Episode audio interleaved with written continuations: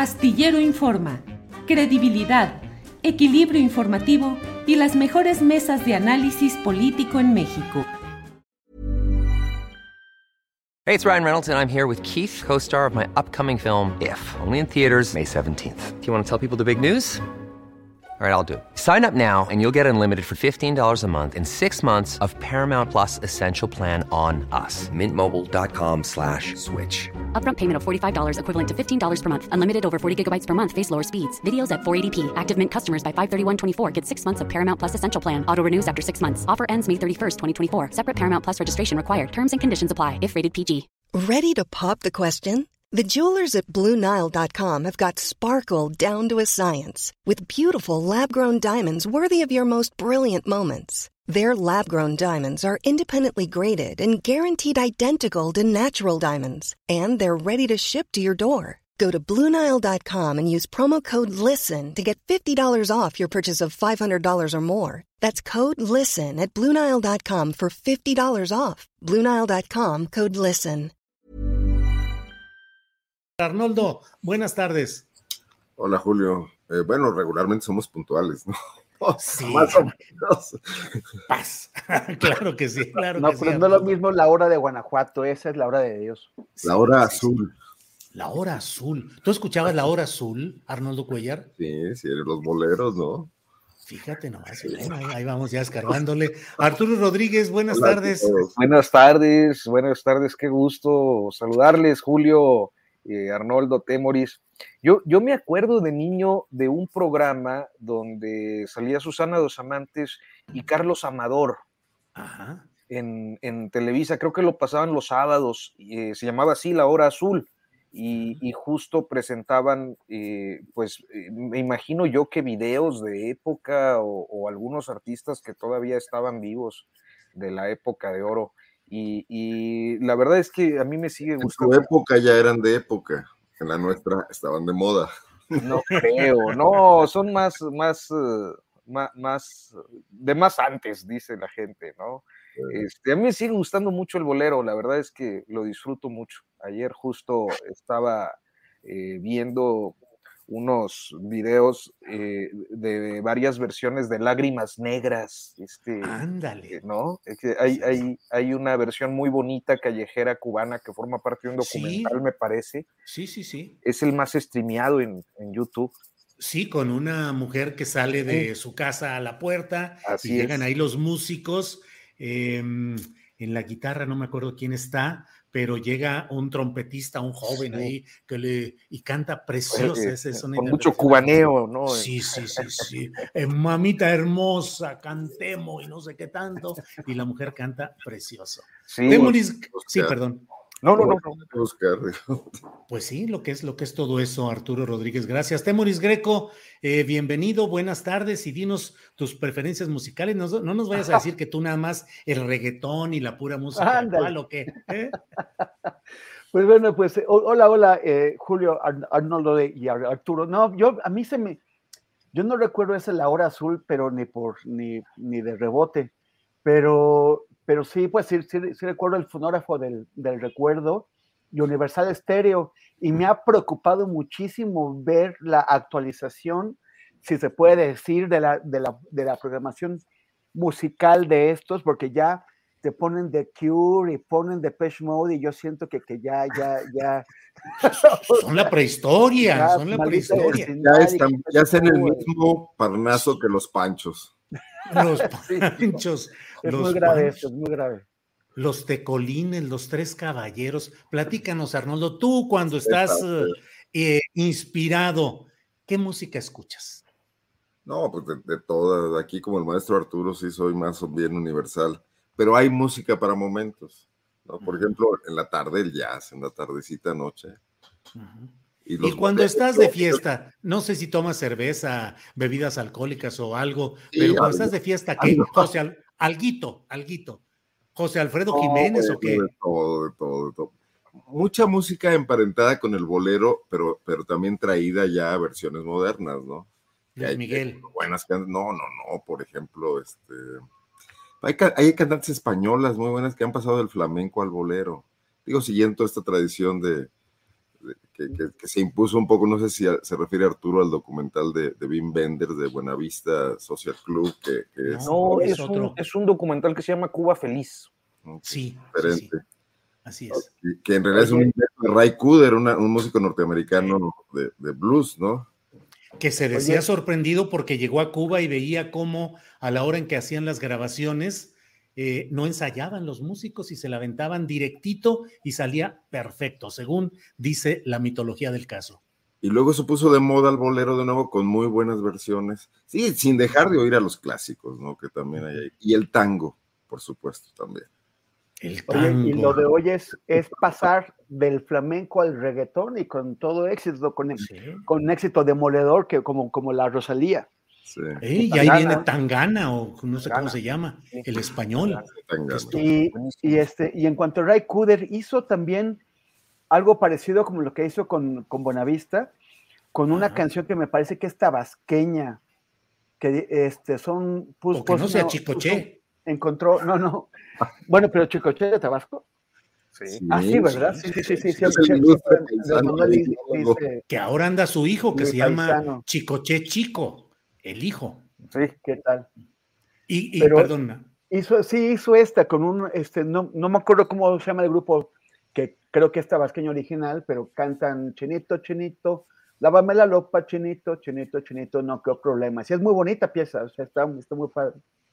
Yo hoy tanto emocionado desde hace meses con esa de Jerusalema. Ah, Jerusalema, este, que es una de las que andan ahorita muy movidas. Arturo, tú que le rascas este asunto de lo musical, eh, el otro día en una, eh, en una sobremesa estábamos preguntándonos, ¿ya no hay tanto ídolo musical mexicano como hubo un tiempo en el que había tanto compositores como cantantes que eran muy famosos. Después de Juan Gabriel nos queda Alejandro Fernández y creo que no mucho. eh, efectivamente, o es falta de información, no está Arturo. No, sabes que creo que hay dos, dos elementos. Eh, uno es que el mercado se desmasificó. Eh, normalmente mm. teníamos esta, esta, en todo, pero en el caso concreto de la música y de la música de producción mexicana, pues había un, colonialismo cultural mexicano que abarcaba toda la América Latina y algunas otras regiones del mundo, la comunidad latina en Estados Unidos, porque era lo que había, que era Televisa y todas las empresas de producción asociadas. Entonces, eh, ese control monopólico pues se rompió.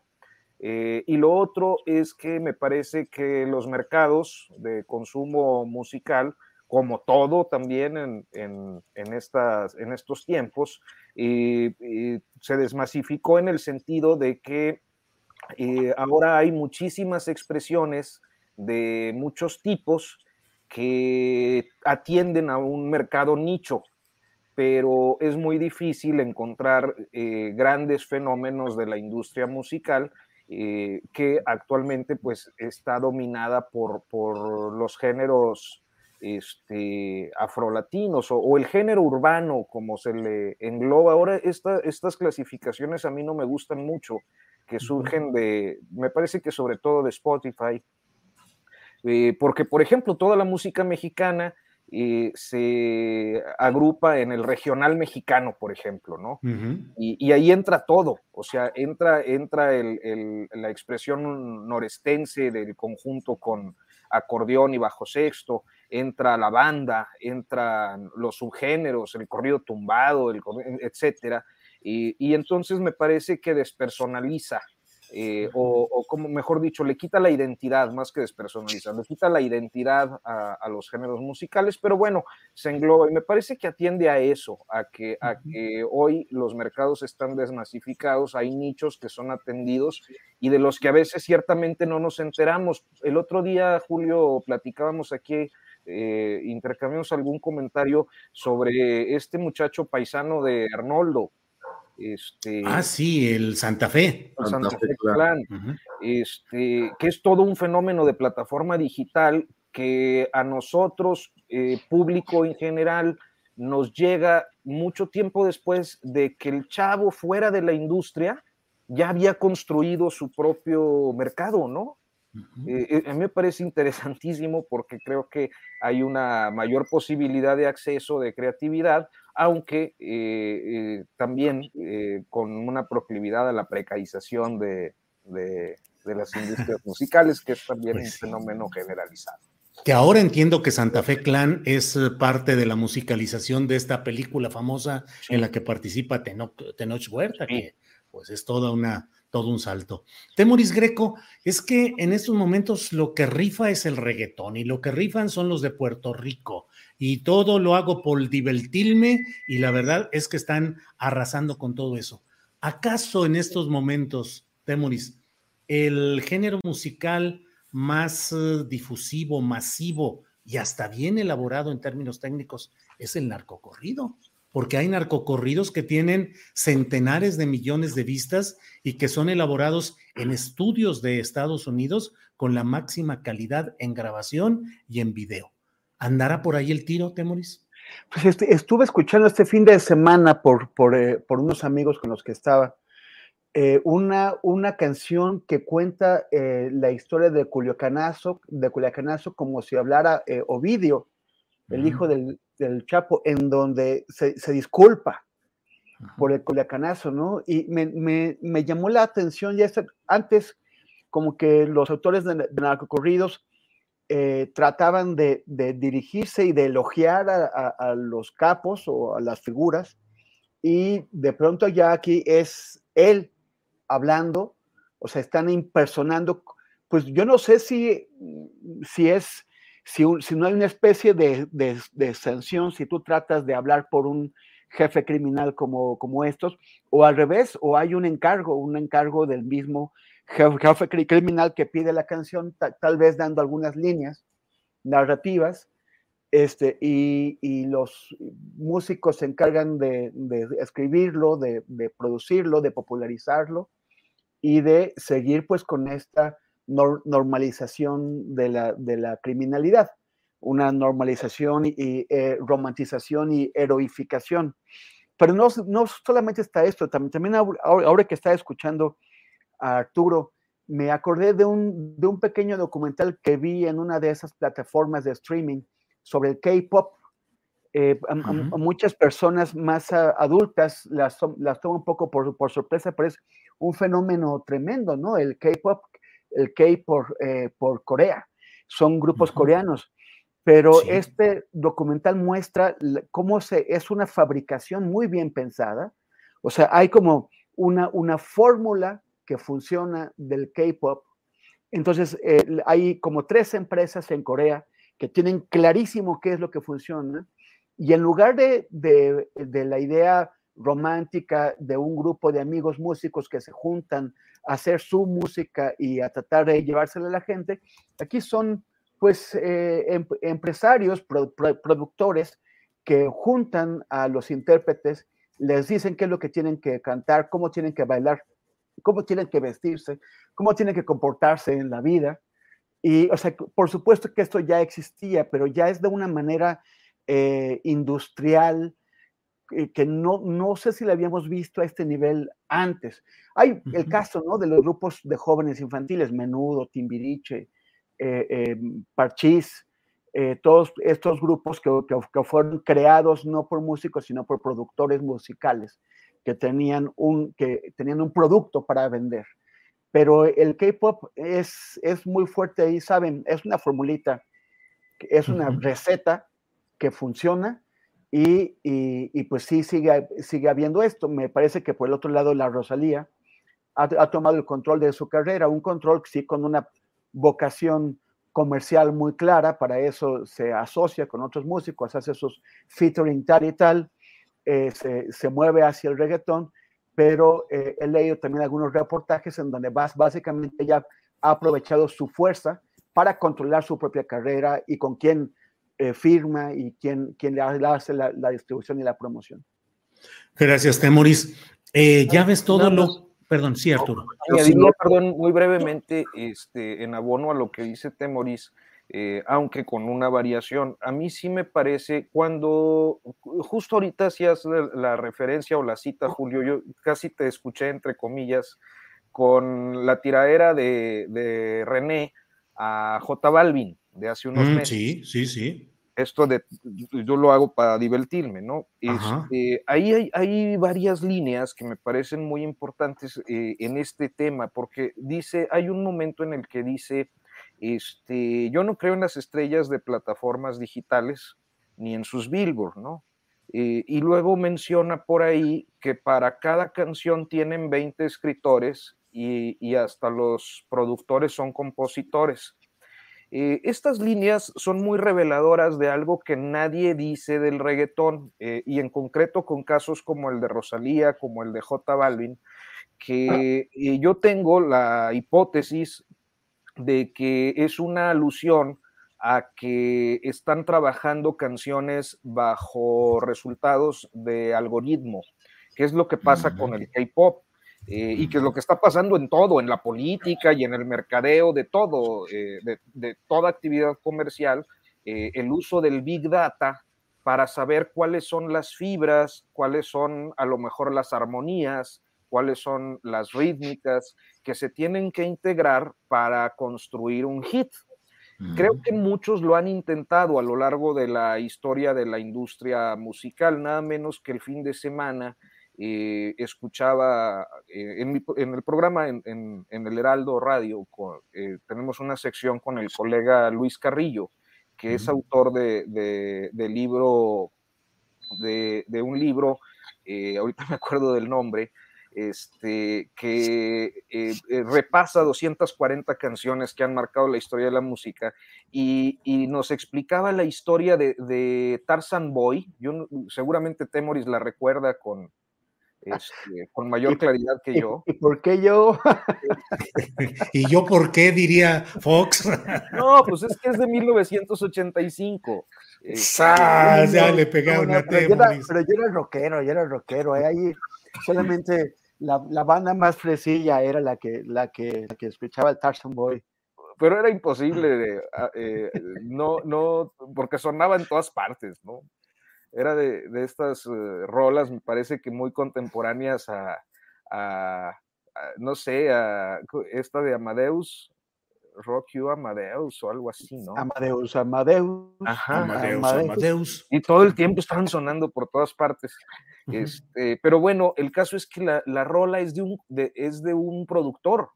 Uh -huh. este, no, no fue una creación y es un solo hit porque la hizo un productor con un, con un músico este, sin más, o sea, sin una eh, creación musical que implicara un, un trabajo este, creativo, de composición, etcétera. Entonces, creo que había intentos, pero nunca eh, se había tenido esta posibilidad del Big Data para poder construir eh, expresiones musicales que uh -huh. están prefabricadas y, y, y, y hechas específicamente para hacer hits, ¿no?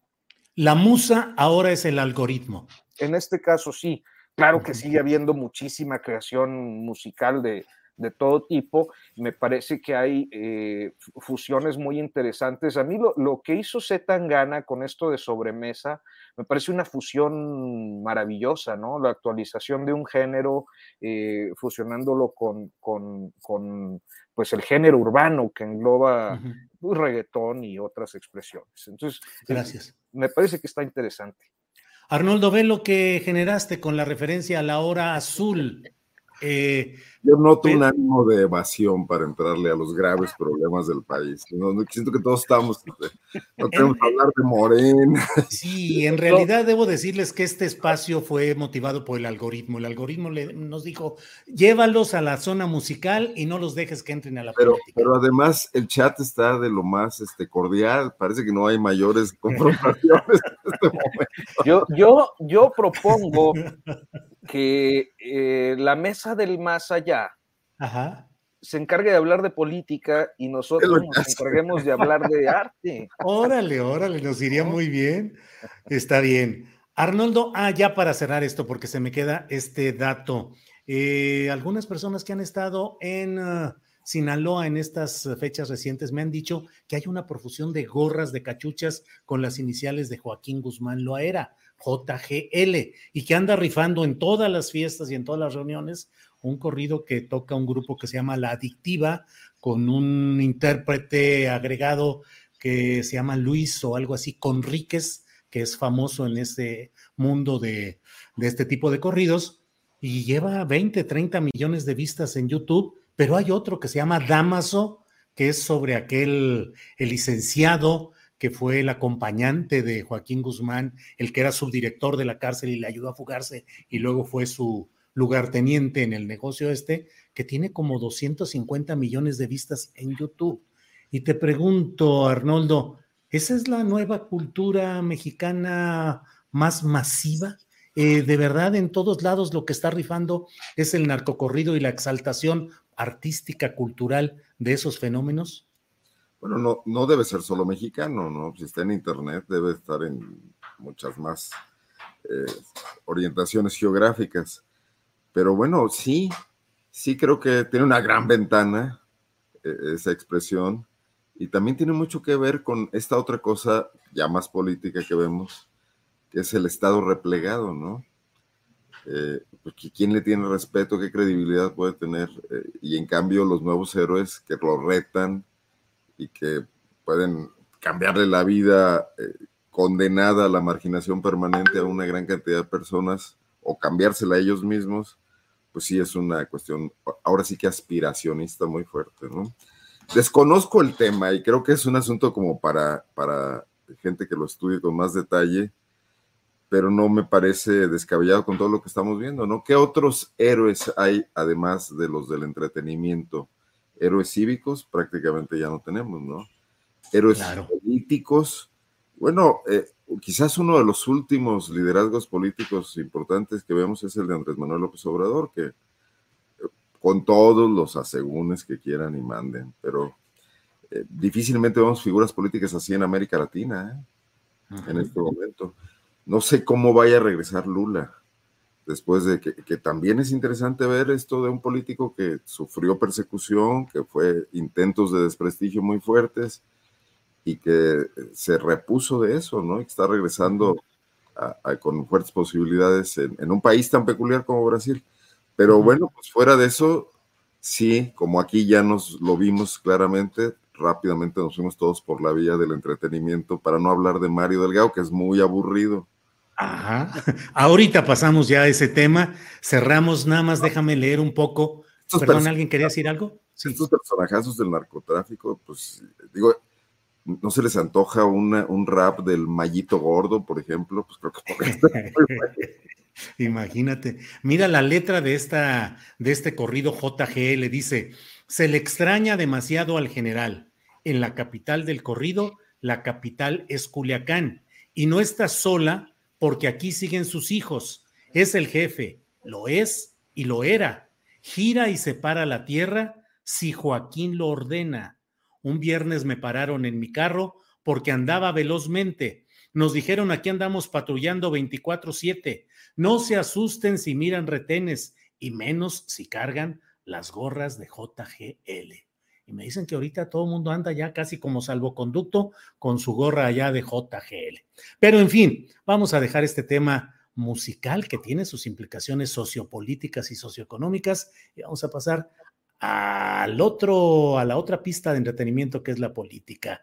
Arturo Rodríguez, Rodríguez ¿cómo viste la, mm, pues este sábado y domingo con las elecciones internas de eh, Morena? Jornada democrática, dijo el presidente de la República, y eh, otros eh, opinantes y otros participantes hablaron de graves vicios de mapacheo tradicional, de acarreo, de mil cosas. ¿Qué resaltas de lo sucedido en estos dos días, Arturo? La mesa dice que estamos chupando tranquilos, que la, la que sigamos hablando de música. Pues mira, creo, creo que a final de cuentas, eh, eh, esta cultura política de compra de voto, de acarreo, de, eh, pues lo que se vio el fin de semana, es una práctica política constante en todos los partidos políticos y que naturalmente tratándose de Morena, que es un partido de reciente creación, o sea, estamos hablando de un partido que tiene siete años participando en elecciones, eh, pues eh, su conformación eh, ha importado eh, políticos de todas las eh, vertientes partidistas, de manera que esas importaciones pues traen también las prácticas políticas que han acostumbrado históricamente.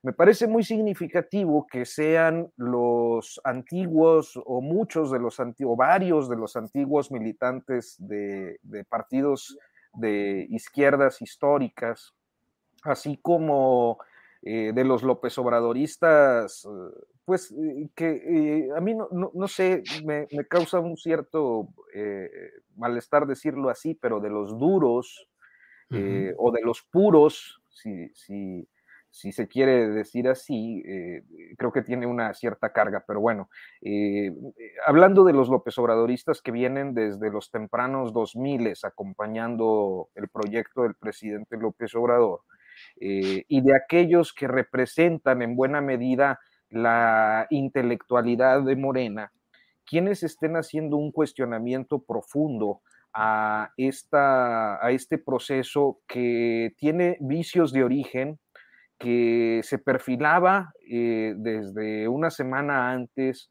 para ser complicado y conflictivo por la exclusión que de una manera arbitraria se hizo de, de militantes con eh, pues atributos suficientes para participar, ya no digamos para otra cosa, pero que no correspondían a la facción dominante del partido y que a final de cuentas eh, esa facción dominante pues autorizó los registros que quiso, pero a la hora de la confrontación en campo pues se reflejaron todos estos vicios eh, históricos de la clase política eh, y partidista mexicana. Entonces, creo que eh, eso es lo que yo percibo. También eh, creo que sí, es un proceso que pues fue desasiado, o sea, pocos partidos en estos tiempos hacen elecciones internas. en este caso, creo que el, factor adicional es que mucha gente no sabía ni qué estaba eligiendo, porque además es una elección rara, ¿no? Para elegir congresistas del Congreso Nacional, eh, a menos que estés muy involucrado en, la vida política, pues no, no es muy claro qué es lo que vas a elegir. Eh, eh, creo que para las facciones, pues sí es claro, se trata de elegir prácticamente a quienes van a ser sus candidatos a diputados federales en 2024 pero para la gente común, pues se trata de ir a apoyar. ¿Apoyar a quién? Pues apoyar eh, a la facción que de manera clientelar trata de orientar eh, pues estas clientelas. Eh, entonces, ¿es algo gravísimo? Pues, pues yo creo que sí es grave.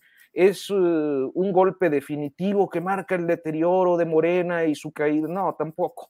creo que Morena va a seguir siendo lo que es en este momento por, pues básicamente, estar asociada su marca con López Obrador pero que sí refleja eh, una descomposición de origen de una fuerza política que no ha logrado convertirse en partido y que en estos intentos que pudieran significar esa, ese tránsito de haber sido solo la plataforma de postulación de López Obrador a convertirse en un partido y en una oferta política en concreto, pues está encontrando muchos escollos en estos vicios, lastres, prácticas de, eh, importadas de eh, la clase política de todos los tiempos.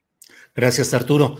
Eh, Temoris Greco, ¿qué opinas de lo sucedido en estos dos días, a hoy domingo, elecciones internas de Morena y las posteriores declaraciones tremendistas, eh, conciliatorias, eh, justificatorias, en fin, de todo hubo. ¿Qué opinas, Temoris? Tu micrófono. Dice el, presidente muy contento que participaron dos millones y medio de personas. Dice Mario Delgado que fueron tres millones. Em, el, padrón de Morena en enero de 2020, cuando, el último que tiene registrado el, INE, es de 278 mil personas.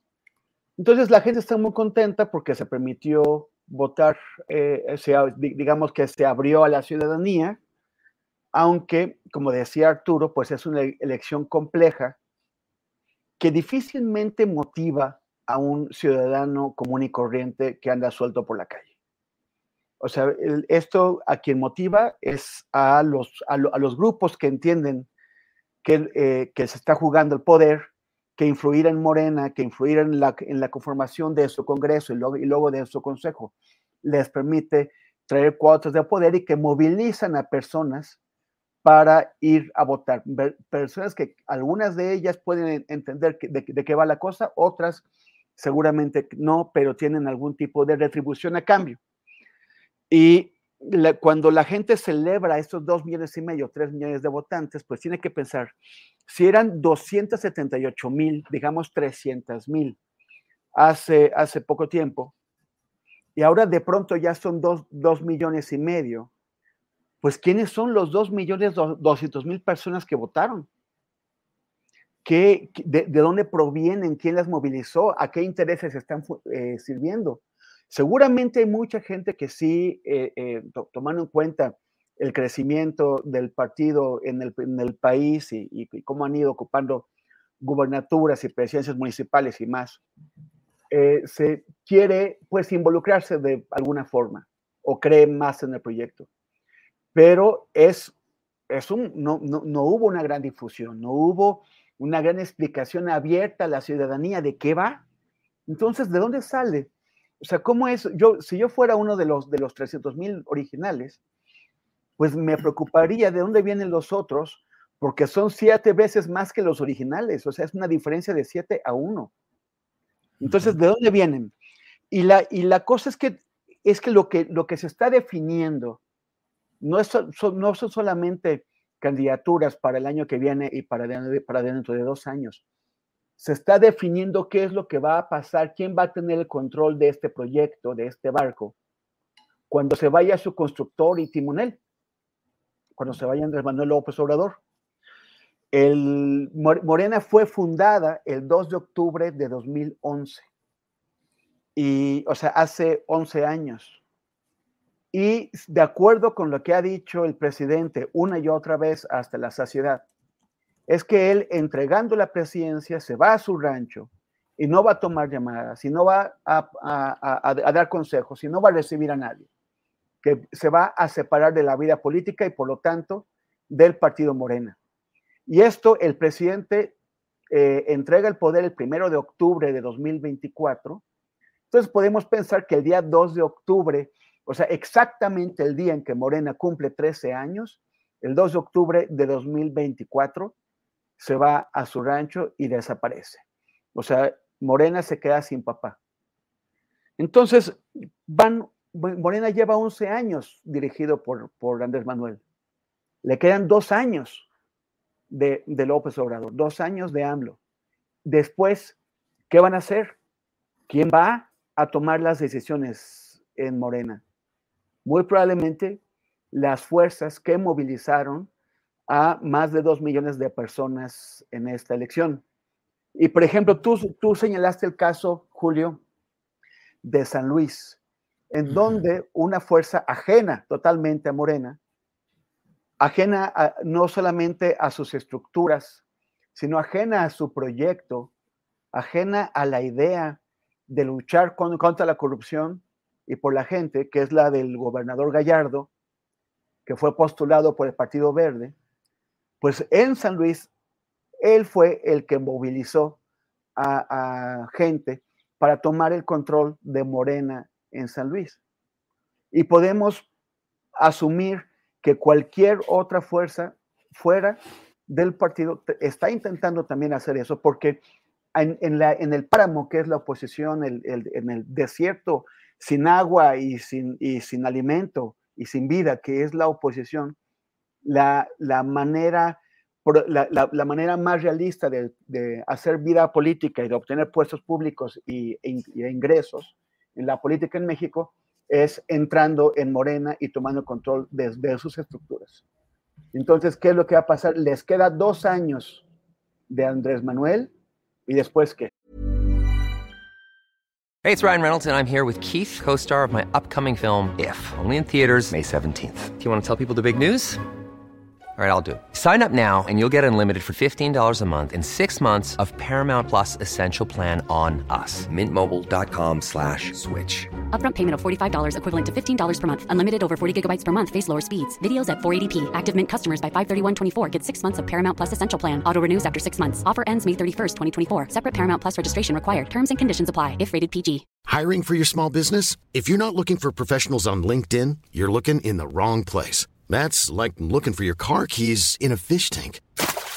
LinkedIn helps you hire professionals you can't find anywhere else, even those who aren't actively searching for a new job but might be open to the perfect role. In a given month, over 70% of LinkedIn users don't even visit other leading job sites. So start looking in the right place. With LinkedIn, you can hire professionals like a professional. Post your free job on linkedin.com slash people today. Así es, Temoris. Gracias. Arnoldo Cuellar, ¿qué opinas de estas elecciones internas de Morena y sus consecuencias positivas, negativas? ¿Qué opinas, Arnoldo Cuellar? Muy de acuerdo con lo que te he estado escuchando y leyendo, en el sentido de que esta es la consecuencia de una política, la, que ha establecido Mario Delgado, de pragmatismo por encima de institucionalización y de creación de, de órganos internos que procesen pues, la democracia de un partido multitudinario y que además tiene el enorme reto de tener mucho poder, ¿no? de tener muchas, eh, muchas posiciones de poder, lo que a su vez lleva a muchos centros de influencia político y muchos lugares desde los cuales se puede utilizar recursos públicos o recursos provenientes del sector privado o X, ya no me quiero imaginar cosas peores, para tratar de orientar eh, este tipo de procesos internos que al final del día requieren dinero para todo, para el acarreo, para la contratación de golpeadores, etcétera, ¿no? Es más, creo que incluso no, no es tan grave como pudo haber sido, ¿no? Que, que están, sí están ahí los escándalos, sí están las confrontaciones, han sido además muy propagandizados por todas las oposiciones eh, y por los eh, adversarios, enemigos, eh, malquerientes de, de, Morena, de la 4T y del presidente. Pero al final del día creo que el movimiento masivo que se vivió equilibra mucho también lo que es un problema que, que es general a, la vida de los partidos en México, a la democracia en México. Este modelo de, llegar a votar y automáticamente afiliarse lo ponía en práctica el PRD, que llegó a ser un partido que en, en libros, digamos, era, un, era el partido más grande de México. Claro que esa militancia no era de ninguna manera real, ¿no? Eh, y, vemos lo que pasó con el PRD, cómo se diluyó, cómo se fragmentó, cómo López Obrador le sacó el piso a, ese partido político. Entonces, esto, esto que dice Temoris es muy real, o sea, esta falta de institucionalización a la que no le ha apostado el presidente, porque es un movimiento en torno a un personaje. Eh, y, bueno, además es difícil de construir y difícil de compaginar la arquitectura institucional con el logro de rápidos avances y de conquista de territorios nuevos, que tiene que ver mucho con el pragmatismo, con la cooptación de toda clase de figuras, con, con, con, el investir de morenismo a cualquiera rápidamente, con obtener recursos de donde se puede, donde se deje, de hacer pactos inconfesables, pues es, es incompatible con la posibilidad de construir un movimiento político de mayor alcance. Pero esta es la historia de México. O sea, el único momento en el que ha habido un partido político institucional fue el partido que se creó desde el poder. Y, y que además se sometió a él y que fue controlado como una eh, dependencia más del Estado mexicano, de un Estado poderoso que no tenía oposición. El éxito del panismo fue ser una muy leal y buena y contrastante y, y, y digamos, eh, creo que el adjetivo leal lo, lo, lo, define mucho, oposición a ese PRI, ¿no? Pero en cuanto empezaron a ganar el poder les pasó exactamente lo mismo. En Guanajuato, por ejemplo, yo, yo veía algunos, tú decías, Julio, que que el PAN no es un partido de, de masas, sino de cuadros. En algún momento te lo escuché. Uh -huh. En Guanajuato el PAN es un partido de masas. Uh -huh. En Guanajuato el PAN conformó centrales obreras y campesinas sí. y, y, y, se movió en todos los municipios y llegó a tener cerca de veintitantos mil afiliados, que, que, para un estado del país es, es relevante. Y aquí siguen en el poder y ya han copado esos espacios que antes copaba el PRI y no hay manera de sacarlos de ningún, por ningún lado, ¿no?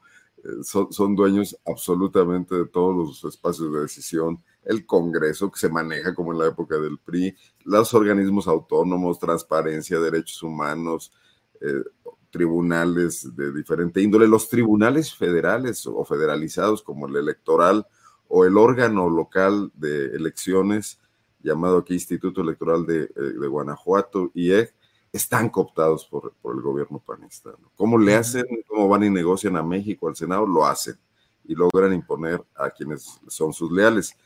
Y no hacen elecciones. Desde hace aproximadamente seis años eh, han eliminado la posibilidad de ir al voto abierto, que, que lo estilaban, así fueron electos candidatos Juan Manuel Oliva y Miguel Márquez en el 6 y en el 12, y ahora ya se refugiaron en el tema de los consejos, muy controlados y muy acotados, ¿no? Entonces, el, problema de la democracia es un problema del país. Yo creo que aquí sí habría que, eh, en este momento, valorar mucho eh, lo que ha construido el INE. Claro que nos ha salido carísimo, por supuesto, y pudo haber sido más barato. No, no, no, ellos pueden justificar que, que son funcionales, porque por lo menos ya no tenemos esos espectáculos en las elecciones. No los hemos tenido hasta ahora, ¿no? Pero en cuanto dejan libres a los partidos políticos a su suerte, vamos a ver esto constantemente. O la otra, el dedazo y el control desde las estructuras de poder, ¿no? Entonces. Bien, gracias, Arnoldo.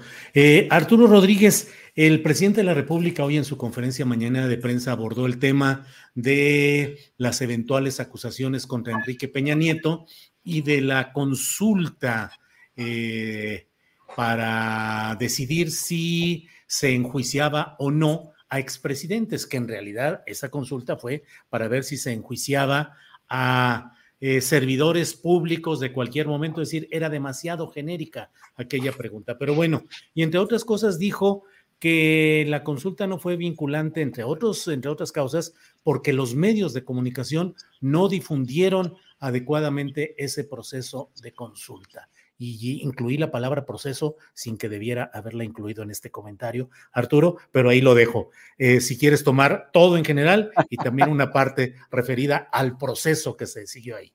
Adelante, Arturo. No, mira, yo creo que en el caso concreto de esa consulta, este, eh, digámoslo así, no le echaron ganas.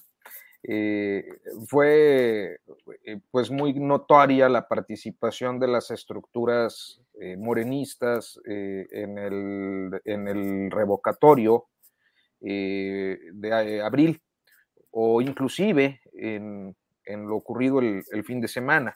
Entonces, me, parece que ahí hay, hay un tema, es decir, para ser más claros y contundentes. Cualquier tipo de participación ciudadana en algún proceso eleccionario, sea este eh, electoral para eh, decidir gobiernos o representantes, o sea eh, conforme a un proceso plebiscitario que hoy está en posibilidad de realizarse, estos no son posibles sin movilización electoral, sin movilización de, estructuras. Y me parece que en el, en el caso de aquella consulta del año pasado, pues no hubo un, trabajo de movilización este, y había un cierto desinterés que fue más o menos generalizado. Eh, yo creo que los medios en general, eh, pues sí hablaron de, que se trataba de una consulta que tenía eh, la idea discursiva de enjuiciar expresidentes, pues que tenía estas condiciones que decidió la Corte de, que fuera así una pregunta amplia, pues porque la justicia no puede ser personalizada, ¿no? No puedes como establecer ahí eh, nombres eh, eh, prejuzgando conductas, es, es algo básico, no espero que lo entienda todo mundo, pero pues es, es, la ley. entonces, a, a final de cuentas, este tipo de cosas van al anecdotario y a mí sí me parece que eh, la parte que tiene que ver con el proceso de Peña Nieto, eh, pues tiene eh, numerosos caminos que se están recorriendo. no sé si estos vayan a llegar a, un final de justicia o a un final de impunidad. Creo que en México, pues por nuestra propia historia, tendemos a pensar en la impunidad eh, y también por la conducta que en muchos momentos han asumido lo mismo Santiago Nieto que eh, Pablo Gómez, que eh, el fiscal, especialmente el fiscal Gersmanero. Pero si hay un común denominador en los escándalos de corrupción que han detonado en estos cuatro años, y me refiero a casos como los Oya, a casos como como los generales guachicoleros, a casos como Rosario Robles, a casos como Juan Collado e inclusive los que están ahorita en, proceso de investigación. Esta semana en proceso, por cierto, ya que abordamos este vocablo que invoca eh, el medio de comunicación en el que trabajo, eh, pues hicimos este, esta serie de reportajes eh, de mi autoría sobre eh, algunas personalidades que eran poco o son poco conocidas, pero que formaban parte del entorno presidencial más inmediato. Su administradora, el esposo de su administradora con Peña Nieto, este, el esposo de su administradora, el socio del esposo de la administradora, que a su vez está casado con Silvia Rojo, de los Rojo Lugo de,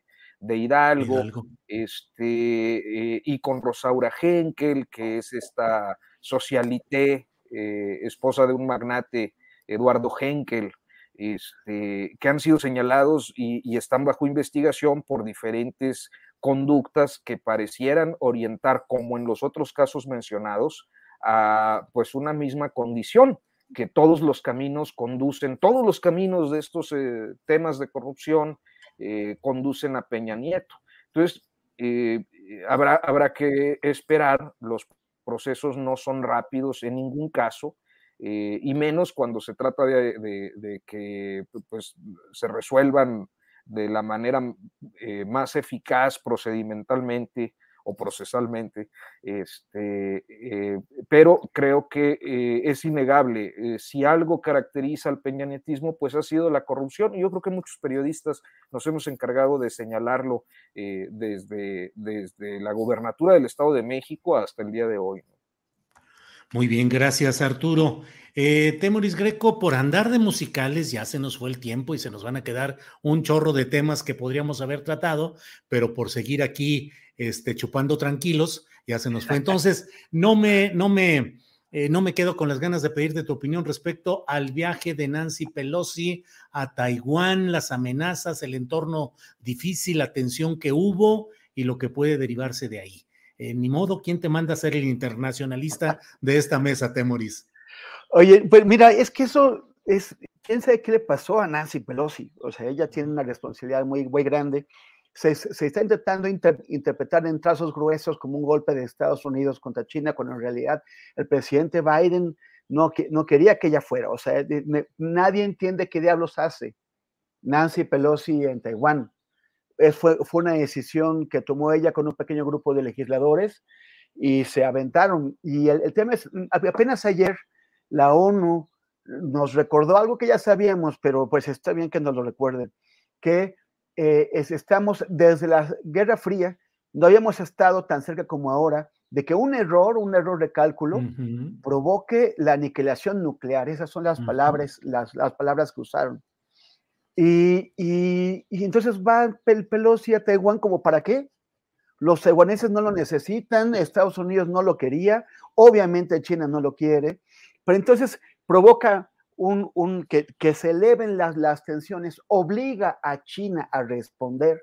China se ve obligada a tomar medidas para expresar su, o sea, pues, para, decir a mí no me agarra de, su títere, de tonta, y el, cosas se empiezan así, de pronto se producen escaladas, porque no se, eh, hay, que, hay que hacer lo suficiente como para que sientan, para que sepan que, que me molesté, pero no demasiado como para provocar una reacción excesiva del, del otro lado. Pero de lo, si China hace algo, Estados Unidos tiene que responder también. Entonces empiezan y así y las cosas se rompen. Los, hay, hay, películas en las que la guerra nuclear se produce porque un, una computadora funcionó mal o porque un soldado cometió un error. No, esto, e, e, esos sistemas son casi perfectos, solamente tienen un error que quien controla esos sistemas son seres humanos, son políticos que, eh, a quienes llevan por delante las veleidades. Y, si, y si el, el, aferramiento de Nancy Pelosi en ir a fuerzas a Taiwán, a pesar de que nadie lo quería, provoca que una, una escalada de, de, la que después ya no sepamos o ya no sepan ellos cómo salir y nos llevan a nosotros entre las patas, pues estará en la, en la, en la cuenta de las, de las tonterías de, de Nancy Pelosi. Gracias, Temoris. Eh, Arnoldo Cuellar, entre otros temas que merecerían que le hubiéramos dado más tiempo antes de que tú invocaras la hora azul, toda la, y todo lo que ahí se, se desató, eh, Arnoldo, pues está el tema de esta resolución de un juzgado federal en el sentido de conceder una suspensión definitiva a la construcción del tramo 5 del tren Maya.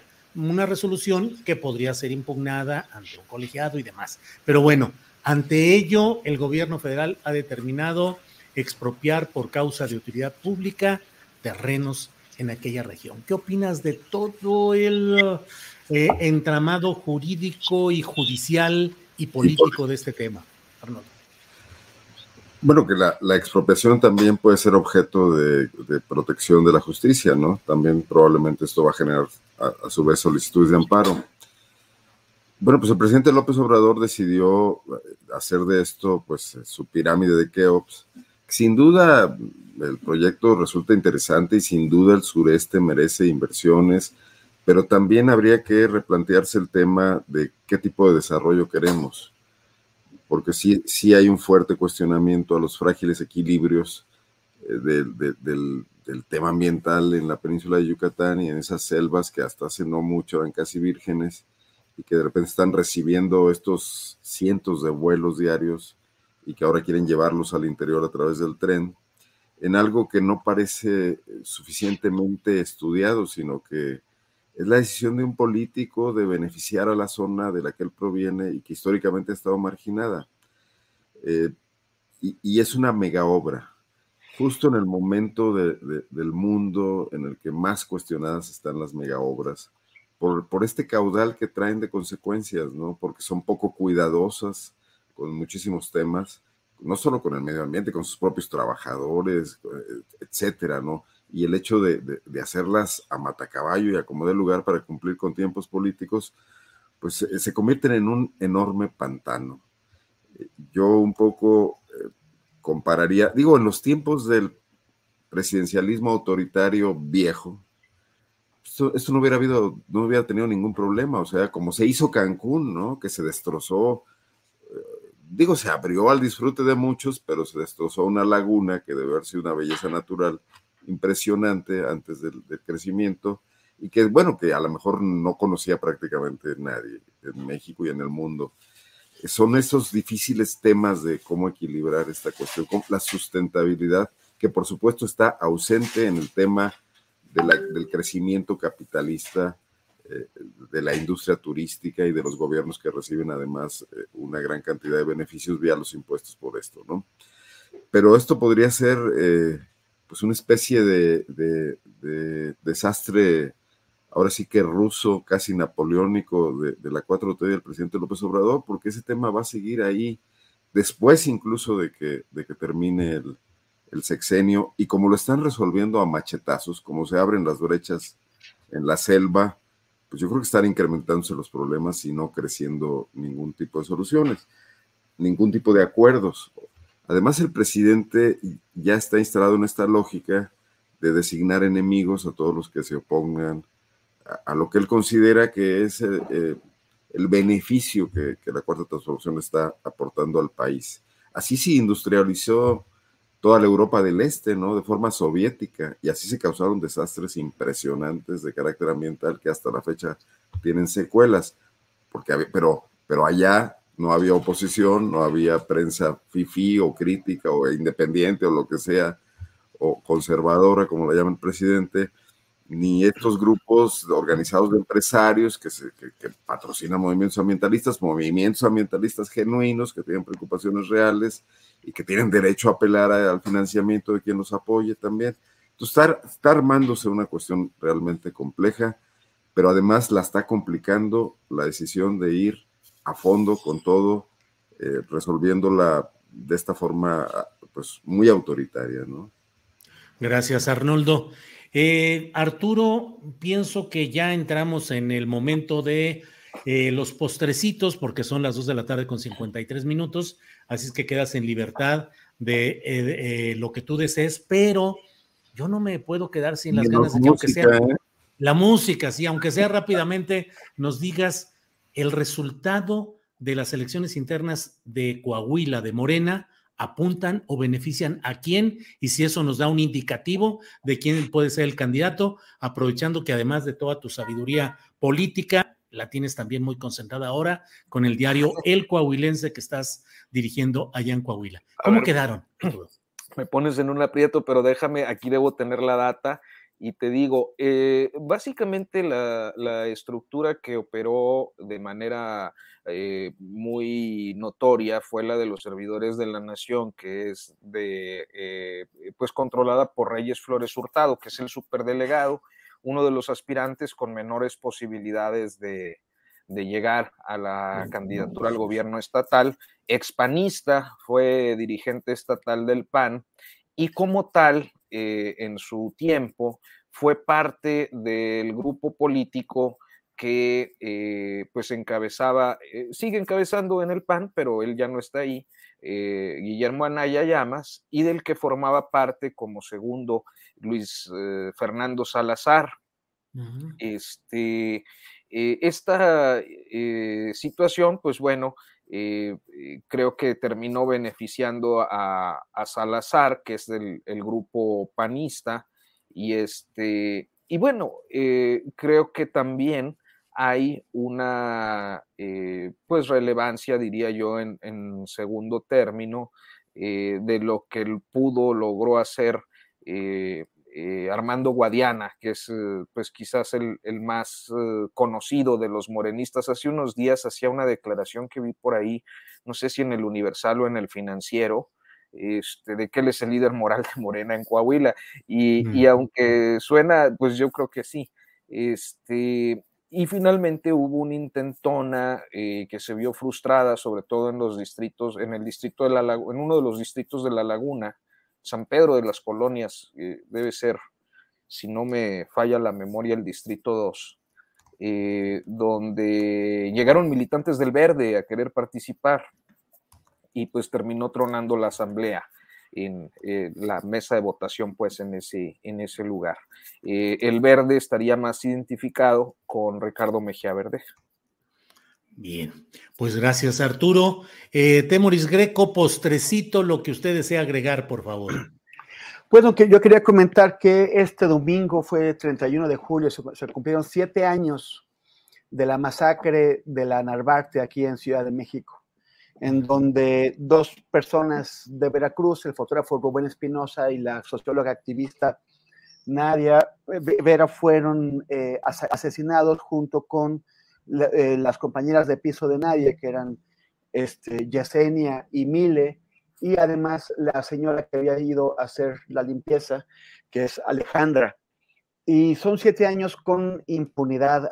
ayer este, varios de los, de los familiares fueron a la Procuraduría, bueno, a la, Fiscalía de la, de la, ciudad a, pues, a, a, insistir, ¿por qué siete años y no se va a ningún lado? Cuando ocurrió este asesinato, muchos pensamos que, estaba relacionado con pues las persecuciones del gobierno de Javier Duarte en Veracruz contra periodistas y contra eh, activistas y que pensamos que es, en esta ocasión a Duarte se le había ido la mano al venir hasta Ciudad de México a cometer sus crímenes y que aunque el gobierno de Miguel Ángel Mancera no era democrático, por lo menos sí tendría algún tipo de, eh, de voluntad por decir, oigan, aquí no me pueden venir a hacer sus relajos, eh, háganlos en su casa, pero aquí no. Y que por lo tanto habría una investigación que llevara efectivamente a encontrar a los, a los culpables. Pero en lugar de eso se dedicaron a ensuciarlos, eh, filtraron información, la, la Procuraduría eh, General de Justicia de la ciudad filtró información a medios corruptos como, como, la, como la Razón, a, a, a periodistas corruptos, eh, y, y estuvieron ensuciando tanto el caso como a las víctimas como la, memoria de las, de, las víctimas y ocultaron cosas. Ocultaron, por ejemplo, que no fue un solo vehículo que participó en los hechos, en los hechos fueron dos, que no, que no participaron eh, tres personas, sino cinco personas, que hubo, eh, eh, pidieron mal información sobre llamadas telefónicas, o sea, repetidamente solicitaron información con datos erróneos, dieron datos erróneos al pedir la, la información, y eso provocó que se perdiera información fundamental. Ellos tuvieron este caso durante tres años, la Fiscalía de Miguel Ángel Mancera, y, eh, pero la Fiscalía actual, o sea, lo que pensamos después es, ahora que, que, cambia el gobierno, pues hay otra, una Fiscalía que ahora está en Estina Godoy al frente, y esta Fiscalía sí llegará, sí hará una investigación en serio, pero eh, por lo que vemos que, que declararon ayer eh, los familiares de las víctimas y sus abogados y representantes es que no ha habido ningún cambio de actitud con la, con la fiscalía, que ya tiene cuatro años con el caso, tres años la de, la, de Mancera, cuatro años la actual, y en el caso Narvarte sigue sin haber justicia, siguen ocultando evidencias, siguen ocultando a cómplices y ni siquiera hay seguridad de que las personas que actualmente están en prisión por, e, por este caso eh, sean las responsables y no posiblemente chivos expiatorios. O sea, sigue, eh, no ha habido cambio entre aquella fiscalía y la, y la, de ahora y la impunidad permanece. Muy bien, pues eh, gracias, Temoris. Arnoldo Cuellar, te toca cerrar este espacio mágico político musical con las recomendaciones que quieras dejar para quienes nos sigan en este espacio que va a ser como acá en Guadalajara, que hay un programa en la UDG que se llama la Rocola. Así vamos a estar acá con La Rocola. Y luego hay otro título de un programa de radio UDG que me encanta. ¿Es de UDG o del sistema jalisciense? Se llama Estoy en el rincón de una cabina. Oye, pero ya podemos tener la, astillerola. La astillerola, órale, con que no suene como a payola, pero bueno. Claro, claro. Arnoldo. No, pues eh, primero lo, primero lo, lo, lo, más dramático, ¿no? Y luego la recomendación. Yo creo que no vamos a, a, ver ya, ya podemos casi casi declararlo oficialmente, este no va a ser el sexenio en el que se dé un paso decisivo en la lucha contra la corrupción en México. Y que ese tema que el presidente planteó de que ahora los medios tienen la culpa por no haber difundido y para que la gente no fuera a votar, pues es el gran invento de un pretexto de algo que él nunca quiso que pasara y que desde que planteó que no quería vengarse, cuando nadie habla de que la justicia sea venganza, solo él, y de que eh, no, no, se iba a comprometer con ese tema a menos que la población lo pidiera, planteando toda una serie de trampas discursivas que finalmente terminaron en lo que iban a terminar, eh, muy mal eh, manejado, y que ahora quiera de ese fracaso echarle la culpa a los medios que pueden tener la culpa de mil cosas, de haber sido cómplices de Peña Nieto y de todo este asunto, pero pues definitivamente ahí la mayor responsabilidad es del gobierno que encabeza López Obrador. Y tampoco va a ser el sexenio en el que se establezcan pues algunas pautas, así sea iniciales, de una mejor vida democrática en una institución política de la importancia de Morena, que con el, con el, con el crecimiento que ha tenido, ¿no? Entonces seguirá eso pendiente en la agenda mexicana eh, que además no nos debe de espantar porque realmente somos un pueblo sin una tradición democrática y construirla cuesta trabajo. Construirla quiere decir ir a elecciones limpias, eh, por lo menos durante varias décadas, ¿no? Y que éstas se respeten y que además sean elecciones limpias en los gobiernos federales, estatales, municipales, en los sindicatos, en las vidas internas de los partidos políticos, y pues desde luego eso no, no lo tenemos, ¿no? Y ya finalmente, dejando ese panorama atrás, me acordé de la cantante que tenía en la punta de la lengua, pero este, no, no, no, que es Luz Casal, que ah, pasó de cantar grandes eh, baladas y muy buen rock a cantar ahora boleros de manera pero, pero esa no es, no es este moderna, ya, es, ya es también un disco de hace no mucho de boleros. Sombras, un año de amor, eh, varias. Sombras, no la de Javier Solís, sino otra que canta con Buica. Eh, sí, claro, Luz Casal, gran, eh, gran música, gran cantante española. Bueno, pues entonces, pues dejamos esta rocola. Perdón. Una de estas cantantes modernas, Luz Sí. Arnoldo. Creo, creo que ya hasta tuvo cáncer de pecho o algo así. Salió en algunas audiciones con Y luego peluca. grabó un gran disco después de eso. De Besaré la tierra es otra, otra muy, muy, muy fregona. de- dicho, Ella Fitzgerald siguió siendo moderna hasta que se murió. Sí, no, no. Todavía cantaba. Era compañera de, de Emilio Tuero y de Antonio Badú. No, no es cierto. que esos Luz eran, pero sí la prehistoria. Luz Casal, pues yo creo que se hizo muy célebre nosotros, con- entre nosotros, con el, con eh, eh, Piensa en mí, que es una canción de Claro. Agustín Lara, Que, este, y que en tiene una una película de Almodóvar. de sacó- Almodóvar, Tajones Lejanos, si no me, Sí, si no me lejanos. la memoria. Este, Y es la versión que más le gusta a mi esposa de, de esa canción, es una de sus Sí, sí, canciones sí, sí, sí. le gustan es- mucho y, y, y sí es una interpretación muy, muy bonita de, de, de- de esta chica. De esta muchachuela, disco solo de bolero. esta joven promesa. bueno, pues miren, Arnoldo. Mira la crítica. eh, vean ustedes cómo hablamos de cosas Es antiguas. cronológica. cronología antigua y todo, y el único que se quedó al margen fue quien vive en la modernidad verdadera, que es Temoris Greco, seguro el Bad Bunny o cosas por el estilo. ¿eh? Te, eh, te digo, tío, que todo con la Rosalía. Ah, sí, sí. Bad Bunny, que si no me equivoco se llama algo así como Benito Antonio Martínez o algo así. Ocasio, Ocasio es su segundo apellido. Martínez Ocasio. Pero bueno, Como es la, la legisladora Sí, sí. Como, Alejandra. así es.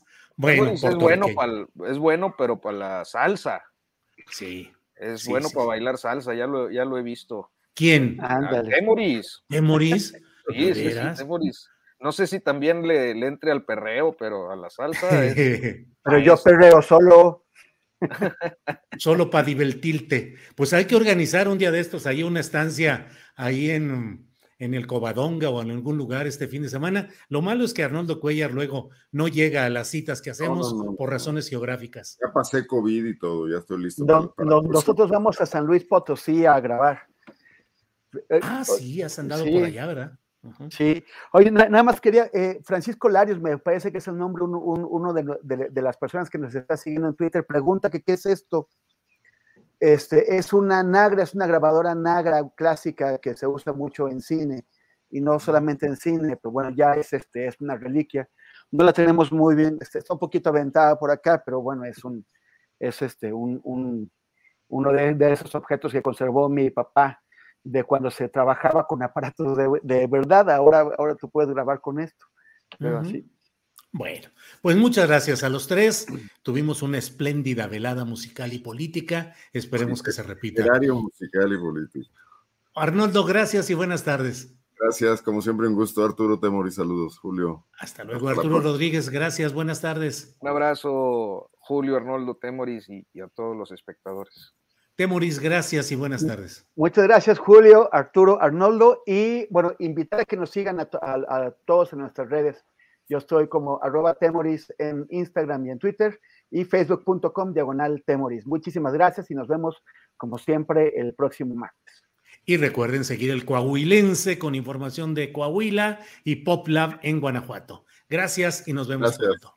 Hasta luego. Even when we're on a budget, we still deserve nice things. Quince is a place to scoop up stunning high-end goods for 50 to 80% less than similar brands. They have buttery soft cashmere sweaters starting at $50, luxurious Italian leather bags, and so much more. Plus, Quince only works with factories that use safe, ethical, and responsible manufacturing. Get the high-end goods you'll love without the high price tag with Quince. Go to quince.com slash style for free shipping and 365-day returns. Para que te enteres del próximo noticiero, suscríbete y dale follow en Apple, Spotify, Amazon Music, Google o donde sea que escuches podcast. Te invitamos a visitar nuestra página julioastillero.com.